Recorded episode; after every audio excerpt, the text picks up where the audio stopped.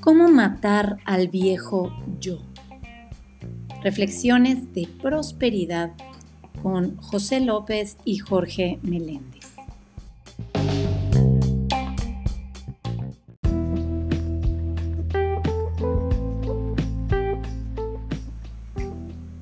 La prosperidad comienza en mi mano o en mi corazón. La envío como un barco de esperanza, de sanación y para su uso mayor, sabiendo que me bendice, así como al que lo recibe y al universo que nos rodea. La prosperidad comienza en mí, sosteniendo esta ofrenda en mi mano y en mi corazón, le envío como un barco de esperanza, de sanación y para su uso mayor, sabiendo que me bendice, así como el que lo recibe y al universo que lo rodea. Bienvenidos a otro episodio de Reflexiones de Prosperidad, cómo matar el viejo yo. Gracias por estar conmigo, con mi hermano José López y Pablo Amorelo, que hoy voy a estar, hoy va a estar con nosotros más en cuerpo y sin cámara porque está convaleciendo del COVID, eh, tiene el COVID y ella y sus hijas, así que ella está con nosotros, está haciendo todo un esfuerzo sobrehumano para estar con nosotros.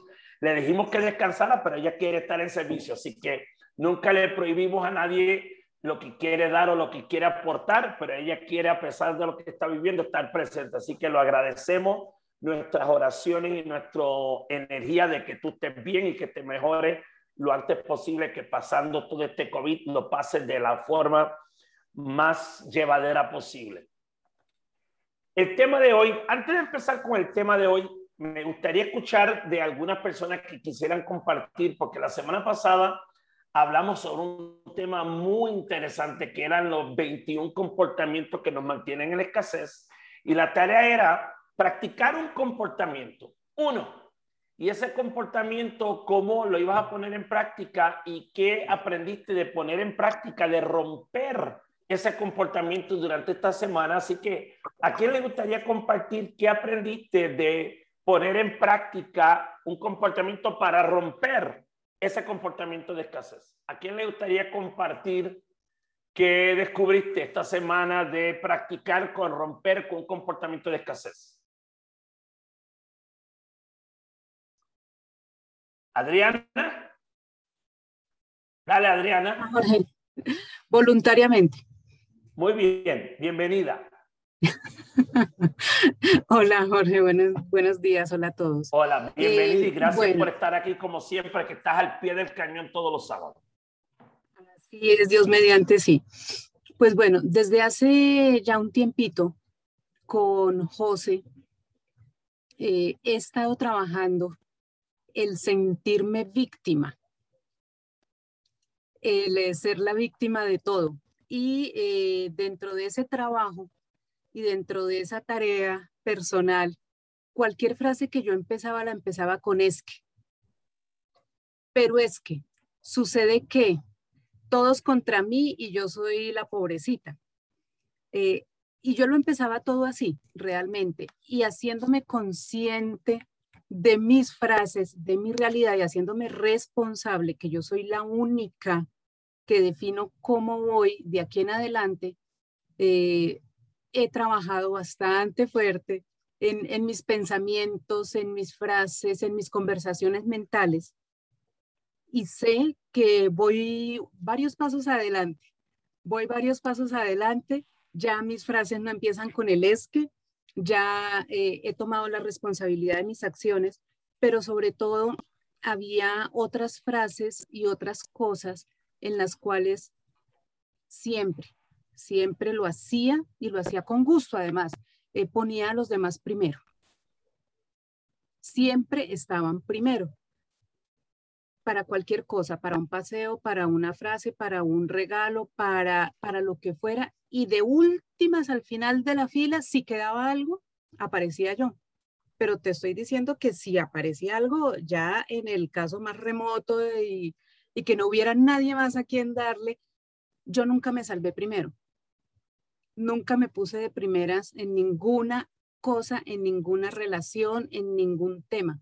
Y lo he venido trabajando y bueno, esas son parte de las dos experiencias, por no decir todas las que he tenido en el caso de la escasez y por qué estaba eh, en donde estaba. Primero, gracias por compartir eso. Me encanta que José te haya hecho consciente o te haya apoyado en hacerte consciente de es que, es que, es que, es que, es que. Yo también digo que eso es muy poderoso. Esa técnica es muy poderosa de ver en el lenguaje cómo estamos comunicando nuestra experiencia de algo que hemos vivido. Yo también digo que mucha gente a veces sin darse cuenta una forma de victimizarte es defender tu forma de ver lo que haces pensando que tienes la razón de verlo de esa manera. Mientras más tú defiendes la razón de ver el evento de esa manera, aunque tengas la razón, puedes estar defendiendo una víctima, que eres tú. Porque mucha gente cree que porque tiene la razón de ver el evento de esa manera y tienes todas las razones para incriminar, atacar, justificar o defenderse de el otro o de los otros, de cómo lo ven, ya creen que eso es responsabilidad y al contrario, muchas veces eso es víctimas total. Entonces, el es que es bien importante, pero todos los eventos que tú has vivido, buenos y malos, porque a veces somos víctimas de buenos eventos. La gente cree que solamente somos víctimas de malos eventos. Tú puedes haber vivido los mejores eventos de tu vida, y ser víctima de esos buenos eventos?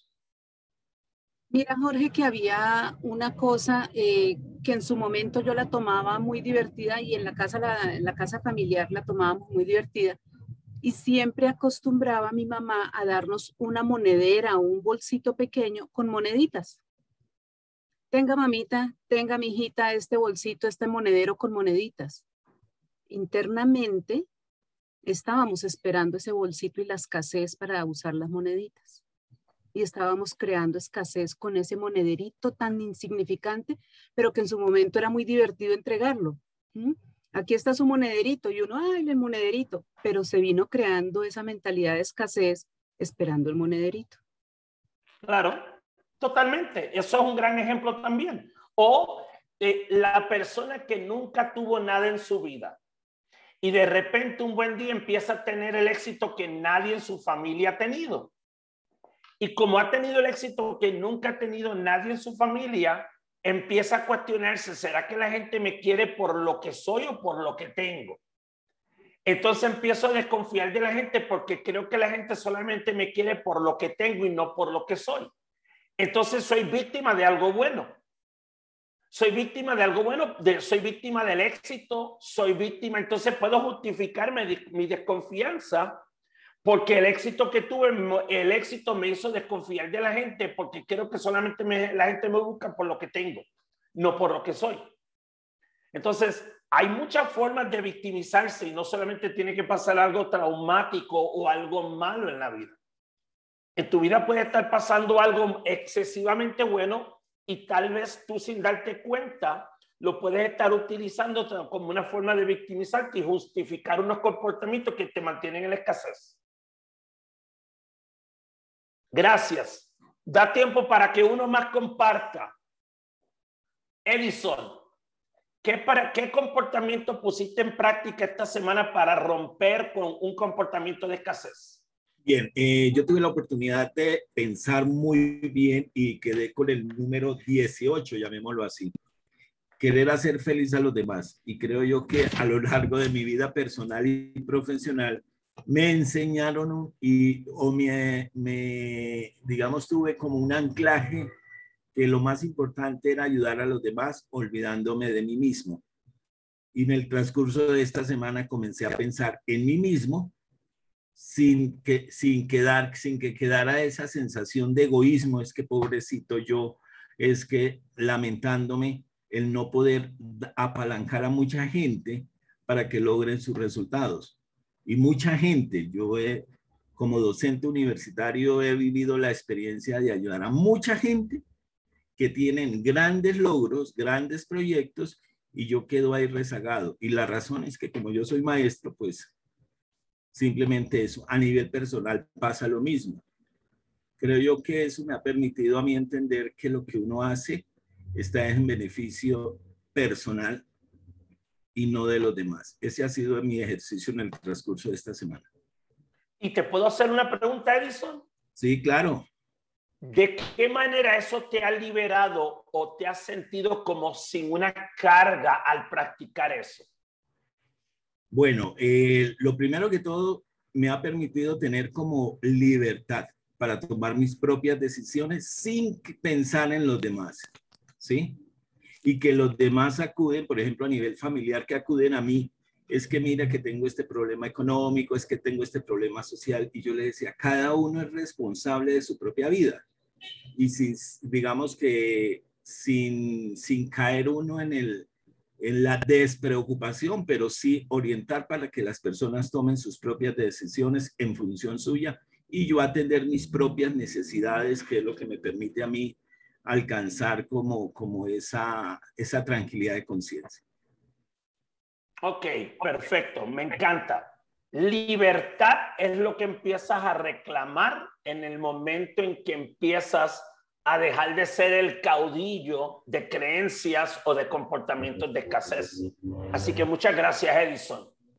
Ahora bien, vamos a hablar, ¿cuántos de ustedes alguna vez han ido a un museo? Levanta la mano, dame una señal si alguna vez has ido a un museo. Ahora, ¿cuántos de ustedes alguna vez han ido a un museo que te ha deslumbrado o que te ha sorprendido? ¿Cuántos ustedes han ido a un museo que te ha sorprendido? Ahora, ¿cuántos ustedes han ido a un museo como que tú dices, qué artera? Vine aquí lo que parece como que vi el ego de dos o tres huevones, de dos o tres idiotas, y como que vi el, capricho de alguien, pero no, no, como que no le vi un valor, un, un contexto histórico al el porqué de ese museo. ¿Por qué te hago esa pregunta? Durante, yo empecé a trabajar en el periodismo en el año 83, 80, no, 86, 87. Y estuve ahí ininterrumpidamente hasta el año 2010. Cuando yo me mudé de mi primera casa a un departamento, a otra casa que iba a mudarme, estoy hablando del año como 94, para mí era como un motivo de orgullo que mi mudanza, dos terceras partes de mi mudanza, fuera cargar todos los discos de vinilo que yo tenía, todos los discos compactos que yo tenía, todos los libros que yo tenía y todas las películas. Y cada vez que me mudaba, esa parte de la mudanza era más grande que mi ropa y que todas las cosas de la casa. Hasta que me fui de Puerto Rico, que me vine a vivir a México hace cerca de 10 años, que en ese momento dado yo dije, quiero cargar de Puerto Rico a México toda esa vaina. Y me di cuenta que lo único que yo estaba haciendo era cargando mi puto ego. Era un egocéntrico. Era demostrándole al mundo, mira este man que está aquí.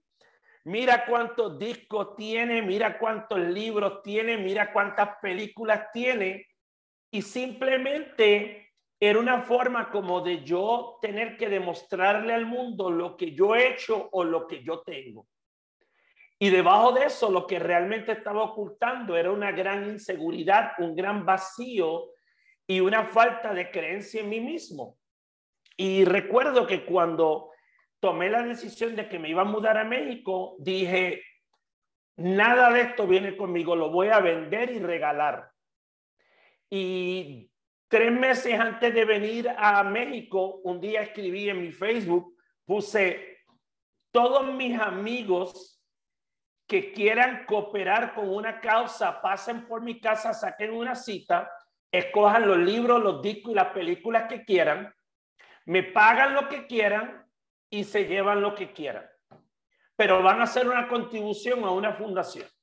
Por mi casa pasaron amigos que yo no veía hacía años escogieron libros, películas, CDs, de todo, se llevaron, me dieron plata, hicieron donativos y se llevaron.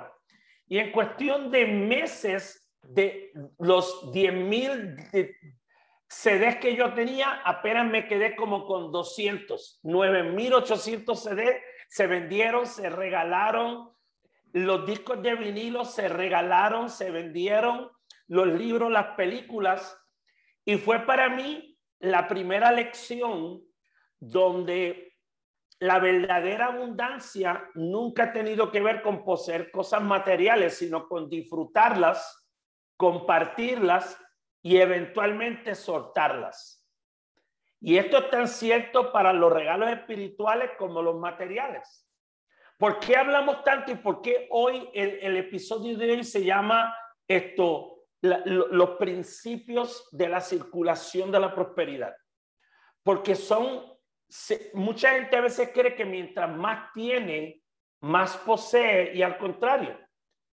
Si tú miraras tu casa ahora mismo, ¿cuántas cosas en tu casa tú podrías desprenderte de ellas libremente porque tú entiendes que puedes generar más. ¿Y cuántas cosas tal vez en tu casa tú dices, chuta, no, yo no puedo soltar eso porque creo que entonces si suelto eso es como soltarme a mí. Desaparezco. Yo antes, yo solamente tengo un solo armario de libros y ahora que me mudé a este departamento, vacié la mitad. Antes en Puerto Rico yo tendría como cinco o seis libreros de esos llenos de libros. Y yo dije, no, no necesito una cantidad de libros. Y todos los años miro qué libros quiero regalar. Ahora, ¿por qué te digo esto? Porque la naturaleza siempre nos está dando señales atemporales. Si tú miras tu vida todos los días, te da una señal de que desprenderte. Porque la acumulación de cierta manera es bien miserable. Es una forma miserable y crea escasez en tu vida. Ahora, la prosperidad se trata de circular, circular, circular, porque es como, ¿por qué un río nunca se está quieto? Un río nunca se está quieto porque en el momento en que esté quieto, entonces deja de haber vida, deja de haber un fluir. Lo mismo sucede con nosotros. Cuando tú te estás quieto demasiado de mucho tiempo y empiezas a crear estasis, algo en ti empieza a morir. Necesitas mover la energía de todo tipo. ¿Y qué es lo que está pasando hoy día que estamos viendo especialmente en estos tiempos donde si no movemos nuestra energía espiritual, nuestra energía mental, nuestra energía emocional, aparte de nuestra energía física, empieza a atrofiarse una parte de nosotros. Y si una parte de nosotros empieza a atrofiarse, entonces empieza a haber problemas, porque entonces no libero esa energía, no sé manejar mis emociones, no sé manejar mis pensamientos y tu mente se queda activa todo el tiempo, entonces no te deja dormir, rompe tu calidad de descanso, no te alimentas bien. Entonces, si tú no mueves la energía constantemente, esa energía se atrofia. Y hoy lo que estamos mirando es cómo tú puedes movilizar la energía. Desde el momento en que yo dije, yo me voy a desprender de todo esto, mi vida cambió. Porque ya no se trata de qué tengo que, que demuestro, sino quién soy cómo me comparto. Y ahora lo quiero dejar con José, que tiene algo más que le quiere contar antes de entrar específicamente en lo que vamos a mirar hoy en esta forma en que podemos trabajar unos principios de circulación de la prosperidad. José, bienvenido. Gracias, mi hermano. Buenas tardes. Qué rico saludarlos.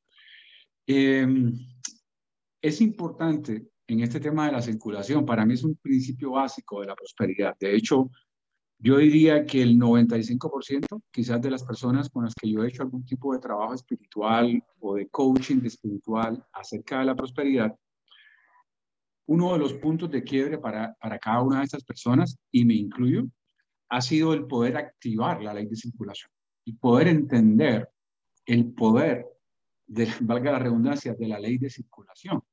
Cuando nosotros estamos enfrentando o estamos experimentando algún tipo de bloqueo, algún tipo de limitación, eh, sea económico, sea emocional, sea cualquier experiencia de escasez, nuestra mente se enfoca en cómo puedo obtener eso, cómo puedo tener otra relación de pareja, cómo puedo compensar esa deficiencia de salud, cómo puedo tener más dinero, cómo puedo ganar dinero.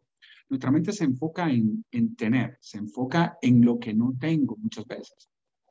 Entonces, parte de este principio de circulación, y es algo que, que, que, a, partir de, quería explicarles esto para contarles una historia personal, porque en el caso de la historia que les contaba Jorge, es una historia que conecta creo con todos. que en algún momento nos hemos dado cuenta que estamos guardando cosas que no necesitamos y las estamos guardando puramente por miedo, porque eh, pensamos, la abuelita decía, no hay que guardarlo todo porque no sabe qué, qué va a hacer falta mañana y no sé qué, es una conciencia de miedo, una conciencia de escasez, de limitación. Cuando pensamos en términos de una conciencia de prosperidad, pues podemos activar esa, esa circulación compartiendo, dando de las diferentes eh, manifestaciones de prosperidad que podemos tener. Eso es una parte muy importante de la ley de, circulación que vamos a estudiar esta, en este, esta tarde. Ahora, el otro lado, que es la historia que yo les quiero contar, es cómo yo puedo activar esa ley de circulación cuando yo creo que no tengo. ¿Sí? Y, y eso, quiero contarles una historia que comenzó leyendo un libro, que lo tengo aquí, porque anoche hablando con Jorge sobre este tema, lo, lo, lo, traje de nuevo aquí a mi, a mi, a mi conciencia, las leyes dinámicas de la prosperidad de Catherine Fonda. Y en este libro ella cuenta una historia de una señora que era una viuda muy pobre, que ella fue a buscar consejería espiritual con, una, con un consejero espiritual y la persona le dijo, ok, si no tienes, lo que tienes que hacer es dar. Tienes que buscar la forma de dar. Tienes que cambiar tu pensamiento de un pensamiento de lo que yo necesito, lo que yo quiero recibir, a cambiarlo a un pensamiento de qué yo puedo dar, cómo yo puedo hacer circular esa energía de la prosperidad en mi vida. Y la señora obviamente le dijo, pero yo, yo qué voy a dar, yo soy, yo no tengo nada que dar. Y la persona le dijo, mira, nadie es tan pobre que no tenga nada que dar. De hecho, la mayoría de las personas tenemos mucho más que podemos dar de lo que realmente necesitamos, pero nuestra mente se enfoca en lo que necesitamos. La señora se fue a su casa, entendió el concepto, un poco confundida, pero entendió la instrucción que le habían dado y empezó a buscar maneras de dar. Y empezó a recoger unas flores, hizo, unas flores con una, le dio unas flores a una vecina, unas flores, unas flores del parque, unas flores de silvestres. Y después fue y ayudó a otra señora que tenía una persona enferma en la casa y no tenía mucho que comer, pero puso su mejor vajilla para sus hijos y, una comida muy humilde la hizo, la, se la disfrutaron y, y, empezó a activar esa prosperidad y después empezaron a suceder cosas, empezó a recibir ayuda y una pensión y no sé qué, y una parte del dinero que le debían por la muerte de su esposo, en fin, activó la ley de prosperidad. Entonces esta historia se quedó en mi mente cuando yo la leí, me pareció muy poderosa. Y ahora quiero contarles una historia personal, y es, en el año 1994, yo estoy en Nueva York, más quebrado, como dicen en Colombia, que un, que un bulto de canela. O sea, no tenía un peso, estaba viviendo literalmente en el sofá, en casa de un amigo. Estaba eh, revalidando mi título, estaba buscando la forma de, de, de, poder desenvolverme dentro de esa ciudad y encontré un trabajo en una tienda de materiales de construcción. Yo no tenía ninguna experiencia como comercial, como vendedor. Y la persona que era el dueño de ese, de ese lugar, y, lo recuerdo con mucho amor y con mucha gratitud, él se llamaba eh, Jeremías González, puertorriqueño, también de origen, igual que Jorge. Él me dio trabajo, un hombre muy humilde, un hombre muy sabio también. Y yo empecé a, a, ver qué hacía ahí, cómo podía vender esos materiales. No tenía contacto, no tenía habilidades de venta. O sea, no tenía, no tenía, no tenía, no tenía. Empecé a pensar en esos términos de lo que no tengo. Y en ese momento de mi vida, yo leí este libro. Y yo dije, ¿cómo yo puedo aplicar esta, esta enseñanza dentro de mi vida? ¿Qué yo puedo dar? ¿Cómo yo puedo dar? ¿Cómo yo puedo contribuir? Porque desde mi perspectiva de escasez, no tenía nada que dar. Y empecé a preguntarme, empecé a, orar y empecé a pedir, digamos, discernimiento en ese sentido. Entonces, yo empecé a hacer cosas, empecé a ayudar a las personas que trabajaban allí, que eran, tenían más experiencia que yo, aunque eran personas quizás menos calificadas que yo, con menos estudios. Bajé mi ego profesional del arquitecto con maestría, con especialización, y empecé a servir a las personas que estaban ahí, que eran vendedores, eran personas muy humildes, pero que sabían mucho del negocio y empecé a aprender de ellos, empecé a llevarle un café, a recoger eh, de pronto alguna suciedad que quedaba cuando se encontraban algunos de los materiales, empecé a, empecé a servir. Y eso empezó a activar en mí una, una, una sensación diferente. Y después empecé a escucharlos, empecé a preguntar, empecé a abrir mi mente a estas posibilidades. Y me decían, tienes que buscar clientes. Es la clave aquí en este negocio, es que tengas clientes, personas que compren estos materiales. Y ¿de dónde saco los clientes? Empecé a, pensar en eso. Y por allá, en, una, en un closet de, la, de, la, empresa, había unos cajones llenos de órdenes de personas que habían comprado materiales en este lugar, hacía mucho tiempo atrás. Y yo le pregunté al dueño, ¿usted me da acceso a esa información? Yo pudiera contactar a estas personas. claro que sí. Entonces, yo tomé la decisión de dar. Lo que hice fue empezar a tomar todos los nombres de las personas que vivían más o menos cerca, porque tampoco tenía plata para mandar cosas por correo, no tenía plata para transportarme, tenía una bicicleta. Entonces empecé a hacer como una especie de estudio más o menos de una cierta área donde yo podía llegar en bicicleta.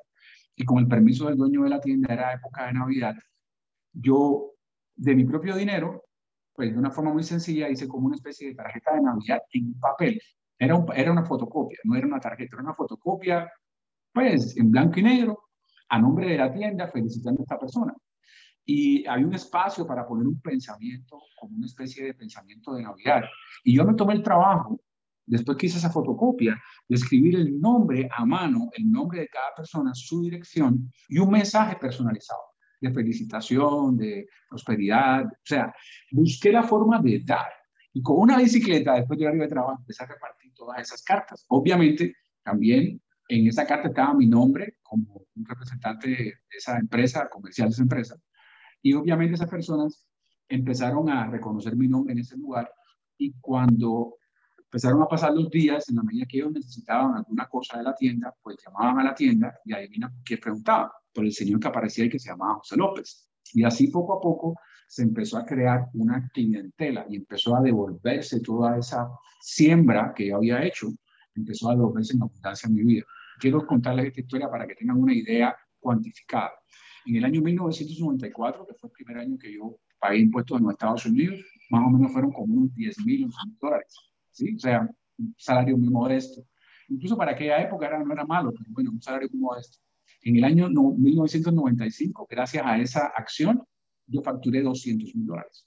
O sea, multipliqué de 10 mil a 200 mil solamente en comisiones. Gracias a eso pude pagar muchas cosas, pude pagar eh, eh, eh, pues, el tema de la carrera y pude ahorrar dinero para, para, para montar mi empresa. ¿sí? esa, esa acción cambió mi perspectiva de la prosperidad, cambió mi propia vida. Bien. Entonces, ¿por qué les cuento esto? Me quiero dejar esa historia y es, en este momento, si tú estás experimentando algún tipo de bloqueo, algún tipo de impedimento, algún tipo de escasez en cualquier área de tu vida, escasez de alegría, escasez de dinero, escasez de salud, escasez de optimismo, escasez de fe, escasez de eh, no sé, de salud, piensa qué tú puedes dar, cómo tú puedes activar esa agua, como decía Jorge, que está estancada en el río de tu prosperidad, esa agua que está detenida, cómo tú puedes liberarla, sin esperar, sin esperar que venga otra persona, que venga algo de afuera a que modifique eso, sino que tú puedas activarlo. Recuerda siempre esto, nunca, nunca, nunca hay una persona tan pobre que no tenga, que no tenga nada que dar. Siempre tenemos mucho más que dar que recibir. Siempre tenemos mucho más que dar que lo que realmente necesitamos. Pero nuestra mente se enfoca en lo que necesito, en lo que no tengo. Y, la, la, lección de hoy, la invitación es a girar esa conversación, a cambiar esa conciencia de escasez y limitación y de no tengo hacia una, hacia una conciencia de posibilidades, de prosperidad y abundancia. Piensa en este momento en tu vida, ¿qué es lo que tú sientes que no tienes? No tienes una pareja, no tienes los contactos para desarrollar tu negocio, no tienes las habilidades para eh, hacer determinada actividad, no tienes el estado emocional correcto para hacer lo que tú quieres hacer. Piensa qué es lo que no tienes. Piensa cómo se está manifestando la escasez en tu vida, sin juzgarlo, sin apegarte, sin decir, pobrecito yo, mira lo que me hicieron, y injusta que es la vida, y injusta que es la, la sociedad. Observa dónde hay escasez en tu vida. Y es la pregunta, ¿cómo yo puedo dar? ¿Cómo yo puedo cambiar? ¿Qué yo puedo hacer para dar, para apoyar, para compartir con los demás? Bien, esa era mi, mi reflexión por este momento. Seguimos adelante, mi hermano con el tema de la ley de circulación que para mí... Miren, sin, sin, darme cuenta, cuando, cuando, si tú te encuentras con los últimos 100 dólares que tiene y tiene miles de dólares o de pesos en deudas, ese es el momento no de lamentarte, no de preguntarte de dónde va a venir mi próximo plato de comida, de cómo voy a pagar mi deuda. Ese es el momento donde tú puedes hacer tres cosas. Y esto tal vez lo quieres anotar. En tus peores momentos, cuando quieres sembrar una semilla, diezmar y comenzar a circular, aunque sea de manera parcial. Y eso es bien importante que lo tomes en cuenta. Y te voy a explicar dos ejemplos por qué eso pasa.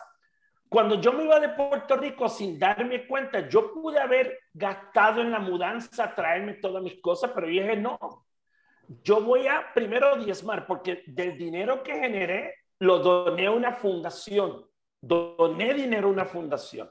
Número dos, todos los discos de vinilo que me sobraban, todos los discos compactos, hay una fundación en Puerto Rico que se llama la Fundación de la Cultura de la Música Popular, donde un ex periodista recopila discos y discos compactos para una biblioteca abierta para que la gente pueda ir a escuchar música. Y yo doné el 80% fue para esa fundación. Entonces eso fue como un enorme diezmo para Javier Santiago y la fundación. Y en ese momento yo no sabía que yo estaba haciendo eso, simplemente fue mi naturaleza hacerlo. Yo dije, yo no me voy a cargar esto, yo voy a regalar, voy a circular, voy a vender y voy a donar. Entonces, sin darme cuenta, fue una forma de empezar a hacer algo que realmente esto, yo empezaba a practicar los principios de circulación de la prosperidad. Ahora, voy a hacer fast forward a finales del año pasado y en principio de este año. Yo lo he comentado ya en otros programas, pero lo digo abiertamente. O sea, pasé por una situación económica durísima, donde obviamente yo soy un facilitador de talleres que vive viajando mi mercado se cerró prácticamente totalmente. Yo pasé de tener 30, 40, 50 talleres en el año a tener cero. Entonces, eso tuvo un impacto económico enorme, al punto que tuve que vender mi departamento, mudarme transitoriamente a otro departamento, pero ¿qué hice en ese momento? Primero, cuando empezó la pandemia, lo primero que yo dije es, ¿cómo yo puedo agregar valor al mundo?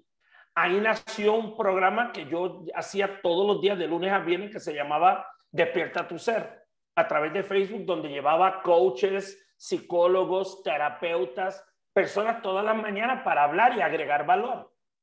Eso fue uno. Luego nació el sábado sabático, que es un programa que ahora se queda fijo, haya pandemia o no, donde es una forma de agregar valor de manera abierta al público.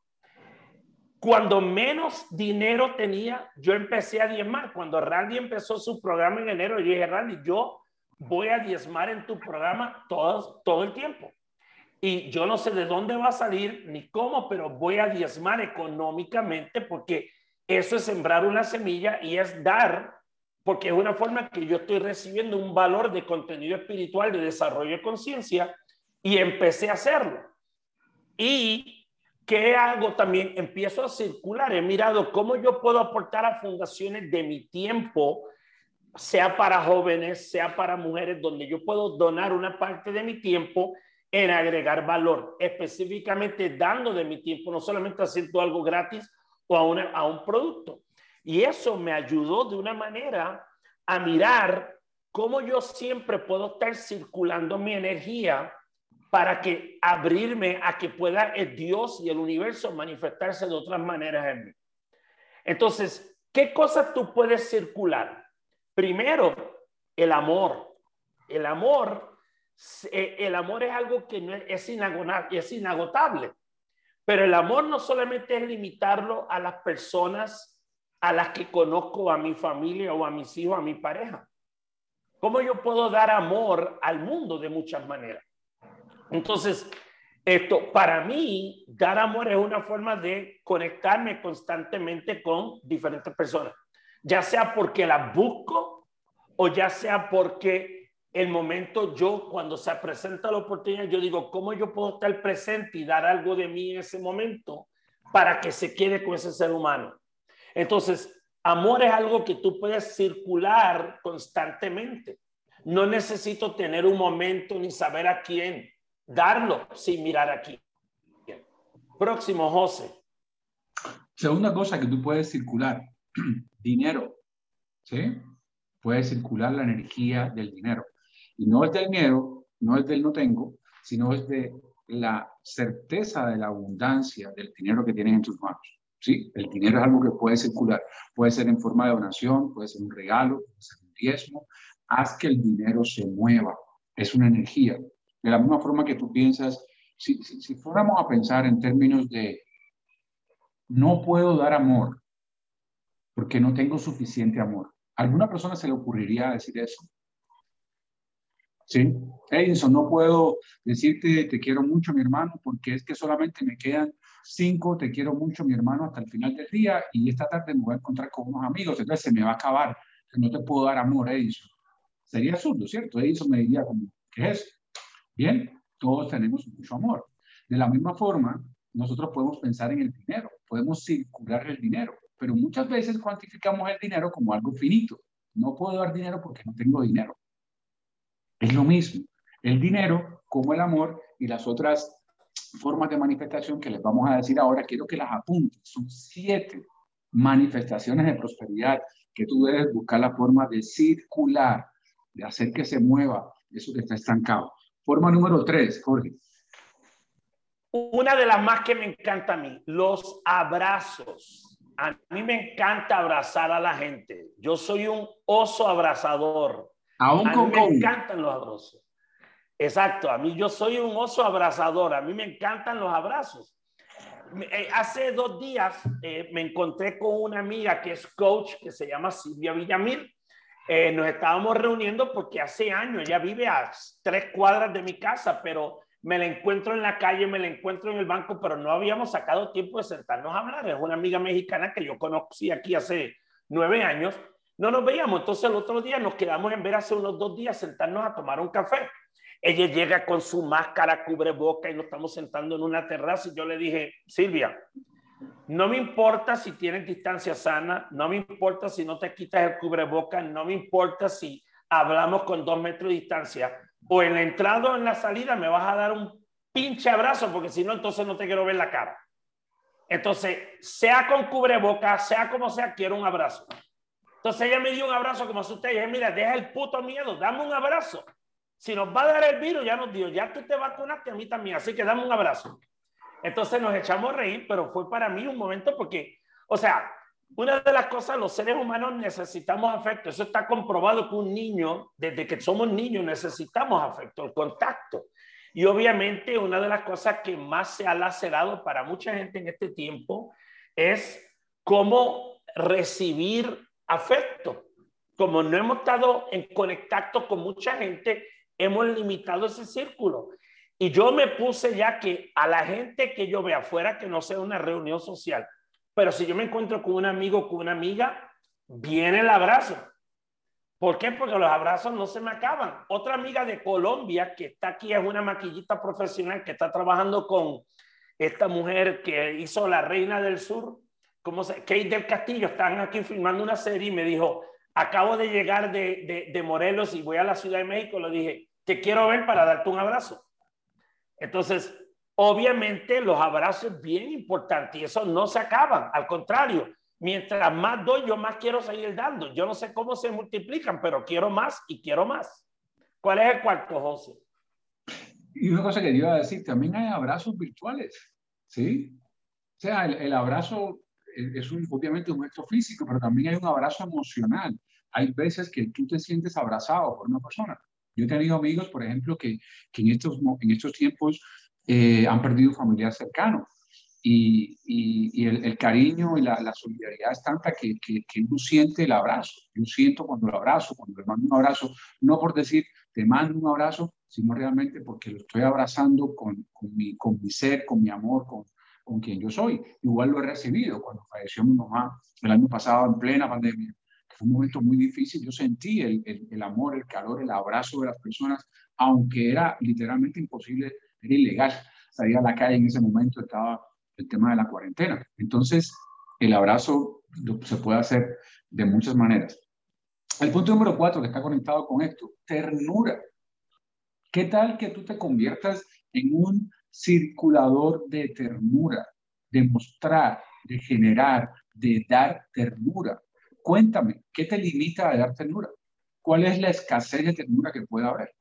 ¿Cuánto te cuesta expresar ternura hacia otro ser humano? ¿A quién no le gusta recibir ternura? a todos, ¿verdad? Entonces, ¿por qué no darla? ¿Por qué no compartir tu ternura, lo, lo más tierno, lo más puro de quien tú eres como ser humano? ¿Cómo sería tu vida? ¿Cómo sería tu vida en términos de abundancia si compartes tu ternura? Si eres una fuente de ternura. ¿Por qué tienes que esperar que otra persona lo haga por ti? Bien, y ojo con esto, estamos hablando de formas de manifestación. Muchas veces, literalmente no tengo dinero, pero puedo circular amor, puedo circular ternura. Y hay otras veces que puede que tengo dinero y no tengo ternura.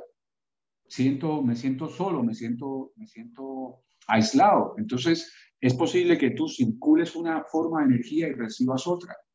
Bien, lo importante es que circules, que actives, que en tu mente se cree ese nuevo circuito mental de la circulación de la prosperidad en tu vida, en cualquiera sea de las áreas que tú sientas en tu corazón que quieres compartir.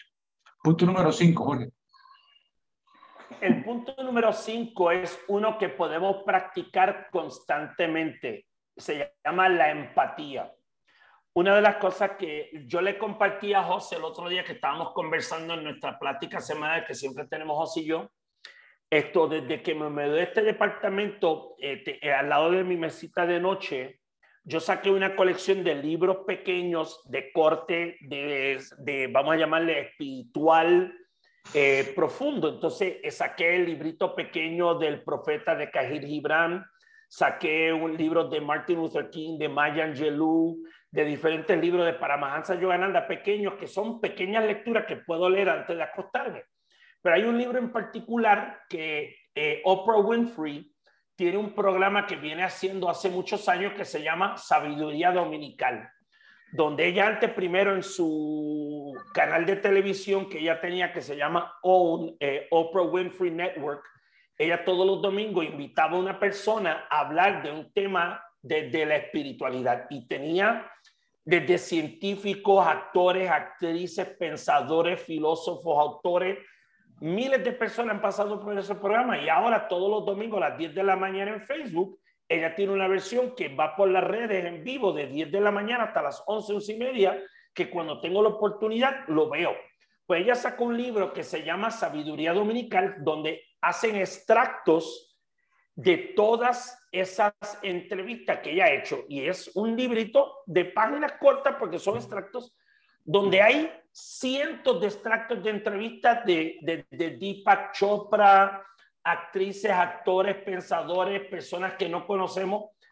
Y una de las cosas que me he puesto de, de, de, es cómo conectar con una persona todos los días de alguna manera. Si es por Zoom, si es por Skype, si es mandarle un WhatsApp, conectar con una persona diferente todos los días saber cómo está, qué está haciendo. Y es una forma de practicar la empatía o cuando tengo una sesión con quien sea, poner doble atención o énfasis en cómo ser empático con la persona. ¿Qué está viviendo esa persona en este momento que yo puedo aprender de lo que está viviendo? No porque quiero servirle como un coach, sino simplemente como esa persona al compartirme lo que está viviendo, me está dando una gran lección de sabiduría nada más de yo escucharla y empatizar con su realidad. Así que hay muchas formas de ser empático. Ahora mismo, cuando José comparte algo y dice qué piensan o cuando queremos escucharlo, es una forma de practicar la empatía. En estos tiempos lo más que la gente quiere es sentirse escuchada, no sentirse aislada, sola, desconectada. Entonces, el que tú solamente le digas a alguien, cuéntame qué está sucediendo contigo, dime cómo te sientes, puede ser un acto que le puede cambiar el día, la vida y el momento a esa persona. Así que la empatía es otro, otra forma, otro principio de la circulación de la prosperidad. José, ¿cuál es el otro? Listo. El punto número 6, vamos para enseguida, pero se me ocurrió una cosa acá y es, quiero hacer un ejercicio de poner en práctica esto que estamos aprendiendo.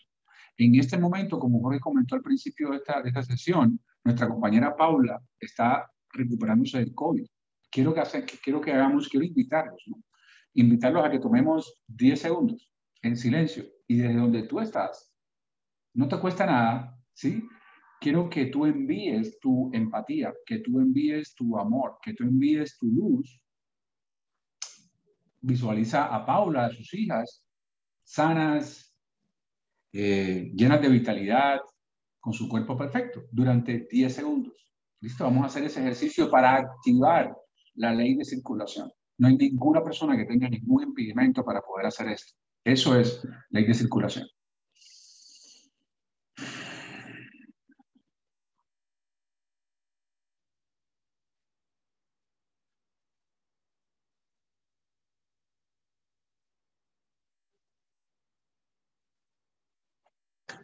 Amén, Paula. Te bendecimos y te vemos con las niñas llenas de vitalidad, de salud perfecta y de mucha alegría. ¿Listo? Quiero, que me, quiero hacerle esta pregunta. Durante esos 10 segundos que estabas enviándole todo tu amor, toda tu luz a Paula, tu energía, a Paula y a sus hijas, ¿pensaste en los problemas que tienes? ¿Pensaste en tus necesidades? ¿Pensaste en lo que no tienes? ¿Pensaste en escasez? ¿Pensaste en la factura que tengo que pagar no sé cómo? No. Enfocaste toda tu atención en dar.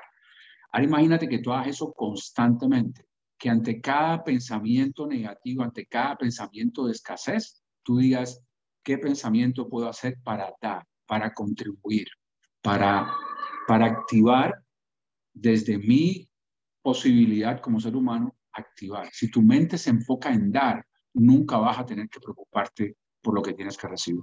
De eso se trata la ley de circulación. Bendiciones, Pau. Te amamos. Punto número seis. Principio número seis, acción número seis que puedes tener en cuenta para, para activar la circulación. Y es sabio. A ti, gracias, hermosa. Gracias a ti por todo tu apoyo. Sabiduría. Punto número seis. Sabiduría. ¿Se puede acabar tu sabiduría? Puede haber una escasez de sabiduría, ¿verdad que no? ¿Por qué no compartes tus sabidurías? ¿Por qué no circulas tu sabiduría con humildad, con amor, sin esperar nada a cambio? Solamente activa la sabiduría, comparte lo que tú sabes, lo que puede ayudar a otro ser humano, un consejo. Muchas veces la sabiduría ni siquiera es lo que tú dices, es solamente, como decía Jorge, lo que tú escuchas a otro ser humano, ya en sí estás transmitiendo tu sabiduría. Piensa hoy, ¿cómo puedo dar amor? ¿Cómo puedo dar dinero? ¿Cómo puedo dar abrazos? ¿Cómo puedo dar cada uno de estos elementos? ¿Cómo puedo dar sabiduría? ¿Listo? Y punto número siete, mejor. El punto número siete es cómo yo puedo trabajar con mi conciencia de prosperidad. Y la mejor forma de trabajar con la conciencia de prosperidad son, yo te diría que hay tres. Número uno, compartir lo que recibe. ¿Por qué te decimos toda la semana, comparte este programa, comparte el, audio, los podcasts o, los videos con la gente? Porque estás compartiendo en desarrollarlo. Eso es una forma. Otro es la práctica, la repetición.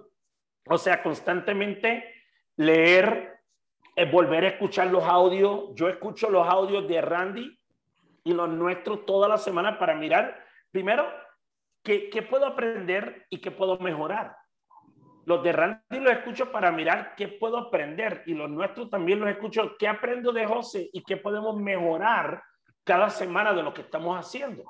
Entonces, la repetición es otra forma de desarrollar la conciencia y prosperidad y otro es la curiosidad, el, el, el deseo de seguir creciendo y es esa búsqueda de que, formar parte de un grupo de lectura, formar grupo, parte de un grupo de mentes maestras, eh, preguntar, José, o a, personas que estás leyendo, que estás viendo, que estás escuchando, para seguir buscando y tener prácticas diarias, porque las prácticas diarias son las que realmente desarrollan tus hábitos que eventualmente forman tus acciones y eventualmente forman tu destino. Entonces, esas cuatro cosas son formas de trabajar con tu conciencia de prosperidad. En, lo primero es compartir. Cada vez que algo bueno llega a tu vida, ¿cómo lo compartes con otro? ¿Cómo lo comparto en el mundo, en un mensaje de Facebook, un WhatsApp? ¿Cómo comparto las cosas? Eh, segundo, ¿cómo vuelvo a ver las cosas para volver a aprenderlas y mejorarlas? Otro es preguntando, siendo parte del grupo, la curiosidad, el deseo, el hambre y sobre todo las cosas, hábitos, prácticas diarias, que no se quede como concepto, que no se quede como data en tu cerebro, que se convierte en sabiduría cotidiana, algo que ya tú lo practicas y en la práctica y en la repetición te da la, luz, el entendimiento, la claridad y eventualmente te abre a nuevos caminos. ¿Qué tú podrías agregar de ese punto, José? Sí, quería, yo estaba, mientras tú hablabas, lo que estaba viendo en mi mente es como, quería regalarles esta idea y es, si ustedes se fijan estos siete elementos, hay dos cosas que tienen en común. Primero, son infinitos. El amor es infinito, el dinero es infinito, los abrazos son infinitos, la ternura es infinita, la empatía es infinita, la sabiduría es infinita, la conciencia de prosperidad es infinita. ¿Sí? Primero, son infinitos. Si yo practico el dar de aspectos que son infinitos, estoy abriendo mi mente a la infinites. O sea, estoy abriendo mi mente a la abundancia, no a lo que es finito, no a lo que está limitado. ¿Listo? Y lo segundo es, son, son eh, principios de actividades que mientras más das, más recibes. Mientras más amor das, más amor recibes. Mientras más sabiduría das, más sabiduría recibes. Mientras más dinero das, más dinero recibes. ¿Sí? Entonces, esas dos cosas quería, como concluyendo un poco este punto, dejarles como con esa con esa, con esa conclusión un poco de, de, estos aspectos que son tan importantes. Recuerden siempre, ¿cómo puedo activar la ley de circulación? Ante cada situación en tu vida que puedas estar experimentando una situación de escasez, la pregunta no es cómo puedo obtener algo, la pregunta es cómo puedo dar, qué puedo hacer, cómo puedo activar esta ley para, para poder ir eh, eh, hacia adelante, para poder destrabar, para poder desbloquear eso que está bloqueando mi vida. ¿Listo? Tarea. Paula, no, Paula, no quites la lámina, déjala puesta, porque quiero que la gente la vea en lo que le digo la tarea. La tarea de esta semana es practicar por lo menos de esas siete formas una nueva. Si ya tú eres bueno dando abrazos, pues ya tú sabes que tú eres bueno dando abrazos. Si tú eres bueno siendo empático, no. Mira de esas siete, ¿cuál sería una nueva, retante, incómoda, desafiante para ti en practicar y ponerla en práctica esta semana? Y al ponerla en práctica, ven listo la próxima semana para compartir qué aprendiste de practicar una nueva forma de circular la prosperidad en tu vida. Así que no venga ya a decirle el próximo domingo, no, ya yo soy bueno dando abrazos y di más abrazos. No, ya tú sabes que tú eres bueno dando abrazos. Ahora, si te cuesta ser empático, si te cuesta compartir el dinero, diezmar, etcétera, busca algo que te rete, que te desafíe, que te saque de tu zona cómoda. Esa es la tarea para la próxima semana. Y el tema de la próxima semana eh, se llama Lo que realmente importa. Hace como un mes habíamos anunciado un programa que se llamaba esto, la, la prosperidad día a día. Y lo que vamos a hacer es combinar este tema de lo que realmente importa, porque en ese momento no lo hicimos porque yo me mudaba y no iba a tener internet, etcétera. Entonces decidimos dar otro programa. Pues vamos a combinar esa prosperidad día a día con lo que realmente importa en tu vida. Y vamos a ver cómo esto, cuáles son los indicadores que todos los días en mi vida, a veces yo no me doy cuenta que a veces cuando tengo una oportunidad de ser próspero, no lo veo o cuando tengo una oportunidad de romper con un comportamiento inconsciente de la escasez, no me doy cuenta y lo sigo repitiendo. Entonces, la próxima semana es qué es lo que realmente importa, pero cómo tal vez en la práctica del día a día no vemos las cosas y por eso a veces perdemos oportunidades hasta en el día a día de realmente sacar esa prosperidad. Así que eso es el tema de la próxima semana, lo que realmente importa en la práctica del día a día de nuestra vida, en la cotidianidad de la vida, cómo podemos realmente sacar lo máximo de las oportunidades que la vida nos presenta, tanto para expandir nuestra prosperidad o para acabar de seguir matando la escasez que a veces tenemos en nuestra programación automática y subconsciente. Así que eso en términos de lo que es. Vamos ahora a la parte de la ofrenda. Llegó el momento donde tú puedes decir, quiero ofrendar y queremos agradecer a aquellas personas que siempre ah, eh, dan ofrendas al programa. La ofrenda es una oportunidad donde tú puedes dar económicamente porque tú dices, estoy recibiendo valor nutritivo, espiritual y de desarrollo de conciencia por estar en este programa, lo estoy viendo en mi vida, en mis resultados, en, en, el impacto que está teniendo en mi vida y yo quiero devolver económicamente al programa. Pues mira, lo puedes hacer, esa es la liga para tú hacer una ofrenda de amor. Y agradecemos. También hay otras formas también de hacerlo, la circulación de la prosperidad. No puedo dar dinero, pues lo comparto comparto el, el podcast, comparto los videos de YouTube. Este servicio ya el lunes va a estar disponible para que lo puedas ver en YouTube o lo puedas escuchar en Spotify o en cualquier plataforma de podcast. Entonces, eso es en términos de la ofrenda. Y ahora, ¿cuál es la afirmación que tenemos cada vez que hacemos la ofrenda? Aquí vamos a subir ahora la afirmación para que tú puedas, de la misma manera que visualizaste la salud de Paulo y sus hijas, esto también que lo mires de la manera en que vayas a ofrendar, que tú elijas que te traiga alegría a tu corazón. Esta es la afirmación. La prosperidad comienza en mí. Sosteniendo esta ofrenda en mi mano o en mi corazón, la envío como un barco de esperanza, de sanación y para su uso mayor, sabiendo que me bendice, así como al que lo recibe, y al universo que nos rodea. Amén. Y dejo ahora que José nos dé la afirmación de cierre antes de poner la canción de cierre por el día de hoy. Sí es. Quiero, quiero dejarles esta idea. Ante cada bloqueo en tu vida, ante cada impedimento en tu vida, siembra una semilla. ¿Sí? Haz algo para mover esa energía, para mover esa, esa sensación. Quiero antes de hacer el, el cierre como tal con nuestra afirmación de cierre que hacemos cada semana, quiero compartirles estas afirmaciones. Estas son dos afirmaciones, ustedes pueden hacerlo un pantallazo o pueden escribirlo, vamos a dejarlo ahí durante un momento para que ustedes la puedan copiar.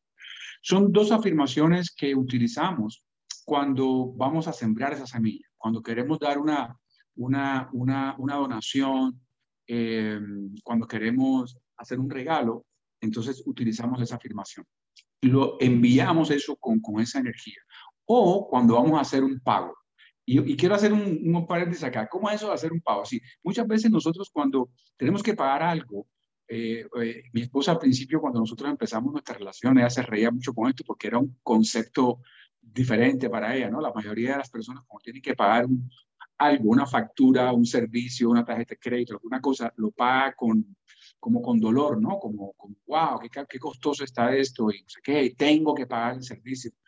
Y yo aprendí hace mucho tiempo a través de Randy, precisamente, aprendí este concepto de que todos los servicios y todas las, las cuentas, las facturas que yo pago, son, son un acto de, de, de, gratitud, o debo hacerlo con una acción de gratitud, porque son bendiciones que yo he recibido en mi vida, ya sea de la compañía eléctrica, o de la compañía de teléfonos, o de la eh, compañía de la tarjeta de crédito que me hizo un préstamo para que yo pudiera comprar algunas cosas eh, de manera adelantada, en fin, en fin, ¿no? Entonces, sin entrar en, en, en sin extenderme mucho en ese tema, pero quiero invitarlos a que replanteemos cómo es que nosotros manejamos ese, ese, aspecto de las finanzas. En el momento en que tú vas a pagar tu factura, lo estás haciendo con, con, con, mentalidad de escasez, es que no tengo para pagar esto, voy a pagar esto otro, pues lo estoy haciendo con amor. Aunque no tenga la plata para pagarlo, solamente pago esta hoy y mañana voy a pagar la otra, no importa, no lo hago con miedo, lo hago con confianza. Bien, en ese momento que estás haciendo ese pago, ¿sí?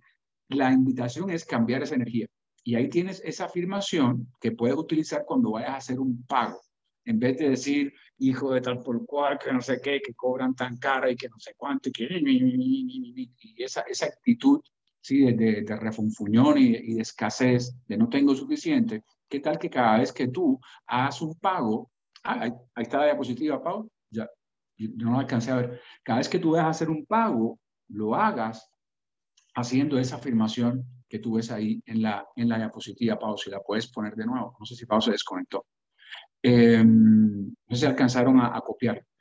Igual se las podemos enviar después. Y cuando vas a sembrar una semilla, cuando vas a dar una ofrenda de amor, cuando vas a, por ejemplo, que vas a contribuir acá al programa o cuando vas a hacer una donación a tu iglesia o cualquier, eh, a, a, una, a una institución, a una fundación o lo que sea, eh, enviar ese, ese, ese, esa semilla de prosperidad así sean 5 dólares o sean 5 mil, no importa. pero enviarla con esa afirmación. Sí, la de los pagos, gracias, Pau. La de los pagos dice, te envío, o sea, envío este pago para circular en el flujo de la prosperidad ilimitada, sabiendo que regresará a mí multiplicado. Como cambiaría nuestra energía, nuestra prosperidad, hacer los pagos de esa manera, ¿cierto? Y cuando estamos haciendo una, una, estamos sembrando una semilla de prosperidad, sí, sea un abrazo, sea un pago de dinero, sea lo que sea que estamos compartiendo para activar la prosperidad. El amor divino a través de mí bendice y multiplica esta semilla de prosperidad mientras la comparto para una mayor abundancia. Así que ahí les quedan esos dos ejemplos de afirmaciones. O usted puede escribir una afirmación que a usted le guste, pero es entender cómo mi estado de conciencia está compartiendo eso. Ahí eh, está Cristina, nos está compartiendo eh, también una afirmación que ella utiliza. Muchas gracias, Cris. Entonces, ahora sí, cerramos este, este espacio con nuestra, nuestra afirmación de cierre de cada uno de los servicios y mm, nos unimos en esa energía de gratitud para hacer, para repetir juntos desde donde quiera que están, de, donde quiera que estamos, eh, esta afirmación de este espacio. Celebramos esta verdad. Tenemos prosperidad porque elegimos aceptarla. Circulamos la prosperidad, que es lo que hemos estudiado hoy. Circulamos la prosperidad con alegría, amor y con gratitud. Nos convertimos en prosperidad porque vivimos de manera generosa diariamente. La prosperidad nos rodea en todo este vasto universo porque sabemos que comienza con nosotros. Esta, afirmación, si ustedes se fijan, es, una, es un resumen casi de lo que hemos visto en, esta, en este servicio. Ya los dejo con un abrazo muy grande y con música de la mejor calidad con la que siempre Jorge nos tiene para cerrar este espacio. Muchas bendiciones y que tengan una semana llena de circulación de prosperidad en todas las áreas de su vida. Bendiciones para todos. Gracias, Jorge.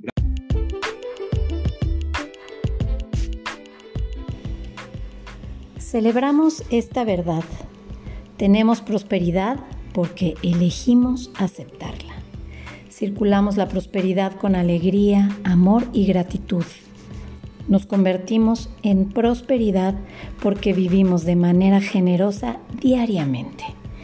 La prosperidad nos rodea en todo este vasto universo porque sabemos que comienza con nosotros.